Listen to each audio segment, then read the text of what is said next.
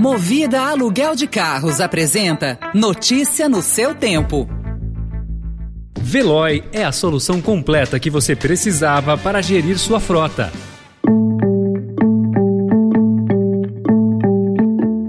Olá, seja bem-vindo, seja bem-vinda. Começa agora mais uma edição do Notícia no seu Tempo. Esse podcast é produzido pela equipe de jornalismo do Estadão para você ouvir em poucos minutos as principais informações do jornal. Entre os destaques de hoje, a decisão da Rússia em enviar tropas à Ucrânia após reconhecer duas áreas separatistas e a reação dos Estados Unidos e da Europa que prometem mais sanções e reação conjunta a Putin. Esses são alguns dos assuntos que você confere nesta terça-feira. 22 de fevereiro de 2022.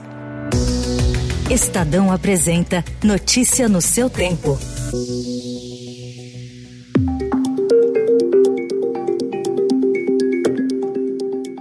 O presidente da Rússia, Vladimir Putin, assinou ontem dois decretos que autorizam o envio de tropas para duas regiões separatistas no leste da Ucrânia, depois de reconhecer Donetsk e Lugansk como repúblicas independentes. A medida foi anunciada um dia depois dos esforços do presidente francês Emmanuel Macron de negociar uma saída diplomática para a crise. A ordem foi precedida de um duro discurso do líder russo contra autoridades ucranianas, ocidentais e a OTAN, no qual Putin acusou seus rivais de planejar atacar a Rússia.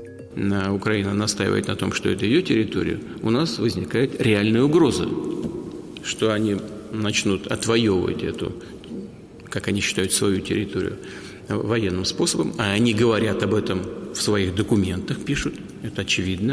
De acordo com o Kremlin, as tropas vão executar funções de manutenção de paz, mas não estava claro se elas avançarão rumo a partes dos territórios separatistas ainda sob controle de Kiev ou se permanecerão na região em domínio pró-russo. Também não era claro se uma invasão em ampla escala à Ucrânia foi ordenada. Os decretos não deixam claro quando ou até mesmo se de fato essas tropas entrarão na Ucrânia.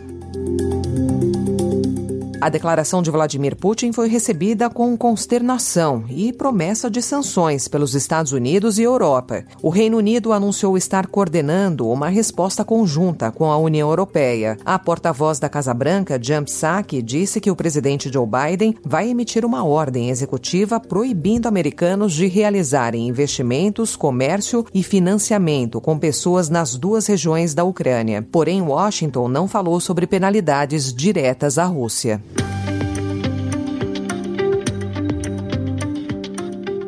A tragédia que arrasou o município de Petrópolis, na região serrana do Rio de Janeiro, é mais um capítulo de um problema crônico brasileiro. Segundo o levantamento do Instituto de Pesquisas Tecnológicas, de 1988 até 8 de fevereiro desse ano, quase 4 mil pessoas já morreram por causa de deslizamentos de terra no Brasil. As mais de 180 vítimas do último temporal em Petrópolis nem entram nessa conta. Desastres do tipo estão ligados à ocupação das cidades, à destruição ambiental e as mudanças climáticas em curso. O descaso do poder público cria o cenário perfeito para que o problema se repita todos os anos. Mudanças na forma de usar o território e políticas ambientais são a chave para prevenir essas tragédias. E um levantamento da Confederação Nacional de Municípios, com 2.193 prefeituras de todas as regiões brasileiras, aponta que 24,5% permitirão eventos privados nas festas de carnaval, embora tenham suspendido as celebrações públicas. Entre elas estão Rio de Janeiro e São Paulo. Além disso, 46,1% afirmaram ter cancelado qualquer tipo de comemoração e 25,1% estavam com indefinições para a data até 17 de fevereiro fevereiro. Embora parte dos estados e municípios tenha cancelado o ponto facultativo dos servidores públicos, os quatro dias de carnaval serão de centenas de festas e shows em capitais como Rio de Janeiro, São Paulo e Salvador, no interior e em cidades turísticas do país. Na capital paulista, assim como no Rio, o desfile das escolas de samba foi transferido para abril.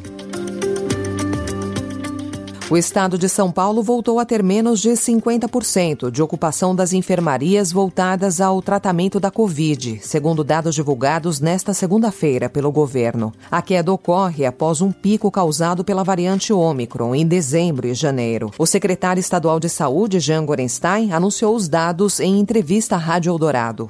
estamos com queda é, vertiginosa. Nós tivemos agora na última semana, para se ter uma ideia, São Paulo com 58% da ocupação dos leitos das unidades de terapia intensiva e a Grande São Paulo 56,7%. Há duas semanas nós estávamos com 75% de ocupação dos leitos em São Paulo, no estado, e 74% no, na Grande São Paulo. Quer dizer, nas enfermarias também com percentuais abaixo de 50%. Hoje, o nosso total é menos da metade, somando os dois grupos de pacientes internados nas UTIs e nas enfermarias. São 6.600 pacientes internados. Lembram? Eram 15 mil pacientes internados. São quase 9, eh, 9 mil pacientes, são menos, 8.500 pacientes a menos internados nas nossas unidades eh, de internação. Sobre a subvariante da Omicron detectada em países como Dinamarca, o secretário acredita que a situação está sob controle.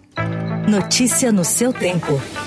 As principais notícias do dia no jornal O Estado de São Paulo.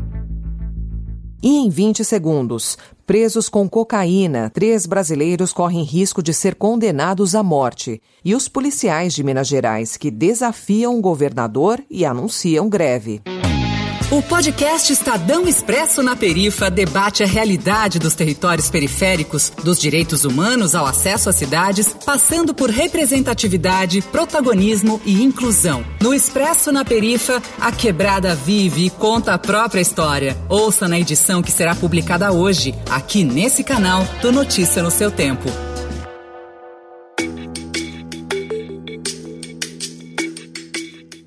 Agentes das Forças de Segurança de Minas Gerais aprovaram ontem a paralisação da categoria até que o governador do estado, Romeu Zema, se posicione sobre o reajuste salarial reivindicado. Eles querem recomposições salariais de 41%. Pela manhã, o governo reconheceu que não tem condições de cumprir a promessa feita no início da gestão. Em entrevista à Rádio Itatiaia, de Belo Horizonte, o secretário de governo, Matheus Simões, afirmou que quando o acordo com os policiais foi feito, no primeiro ano do mandato de Zema, não havia caixa para ser cumprido. Essa recomposição que tinha sido negociada para a segurança foi depois ampliada para todos os servidores e não é uma questão de ser justo ou não, a gente não tinha caixa quando aquela discussão foi feita para que a recomposição fosse geral. Acabamos fazendo uma parcela da recomposição para a segurança porque é, era a carreira que estava mais tempo sem recomposição inflacionária mas infelizmente eh, nós não tínhamos condição naquele momento. É um tema que a gente volta a discutir. Reconhecemos que há perda de poder de compra, sem dúvida nenhuma, dos servidores, Pouco depois da fala de Simões, Zema divulgou uma nota em que ele afirma estar equilibrando as contas e recuperando a capacidade financeira do Estado, mas que depende da renegociação da dívida com a União para atender ao pleito dos policiais militares. Paralisações e protestos contra superiores são vedados pela lei a policiais e bombeiros militares. Pelo regulamento, pode configurar motim e três jovens brasileiros foram presos ao desembarcar no aeroporto de Bangkok, capital da Tailândia, no último dia 14, com 15 quilos e meio de cocaína nas bagagens. A quantidade da droga, que é avaliada em 7 milhões e meio de reais, pode resultar em condenação à prisão perpétua ou pena de morte, segundo as leis do país. A família da presa Mari Ellen Coelho da Silva, de 21 anos, que é moradora de Pouso Alegre, em Minas Gerais, decidiu romper o silêncio e está pedindo ajuda às autoridades brasileiras. Nos últimos dez anos, pelo menos dois brasileiros acusados de tráfico de entorpecentes foram executados na Indonésia, país do Sudeste Asiático que mantém a pena de morte, como a Tailândia. O Itamaraty informou que acompanha o caso. A indústria de eletroeletrônicos de consumo fechou 2021 com o primeiro resultado negativo em quatro anos. As fábricas venderam para o varejo 94 milhões de aparelhos. É um volume 7,2% menor do que o ano anterior, segundo a Eletros, que é a associação que reúne os fabricantes do segmento. A queda nas vendas tem a ver com a disparada da inflação, que corrói o poder aquisitivo dos consumidores e a consequente alta dos juros. No futebol, Vasco fechou um pré-acordo com uma empresa de investimentos americana para a criação da Vasco Sociedade Anônima do Futebol, em uma negociação de 700 milhões de reais por 70% das ações da futura empresa. O clube segue assim os passos de Cruzeiro e Botafogo. O clube ainda passará pela análise detalhada das contas e precisará de aprovação tanto do Conselho Deliberativo quanto da Assembleia Geral dos Sócios. Aprovado em todas as fases, o acordo será fechado. Essa foi mais uma edição do Notícia no seu tempo, com apresentação em roteiro de Alessandra Romano, produção e finalização de Felipe Caldo. O editor de núcleo de áudio é Emanuel Bonfim. Obrigada pela sua escuta até aqui e até amanhã. Você ouviu Notícia no seu tempo. Notícia no seu tempo. Oferecimento Movida Aluguel de Carros. A vida é para ser movida. Saiba mais em www.movida.com.br. Procurando a rota mais inteligente para gerir sua frota? Veloy é a solução completa que você precisa. Acesse veloy.com.br/empresa e descubra um caminho prático e eficiente para a gestão da sua empresa.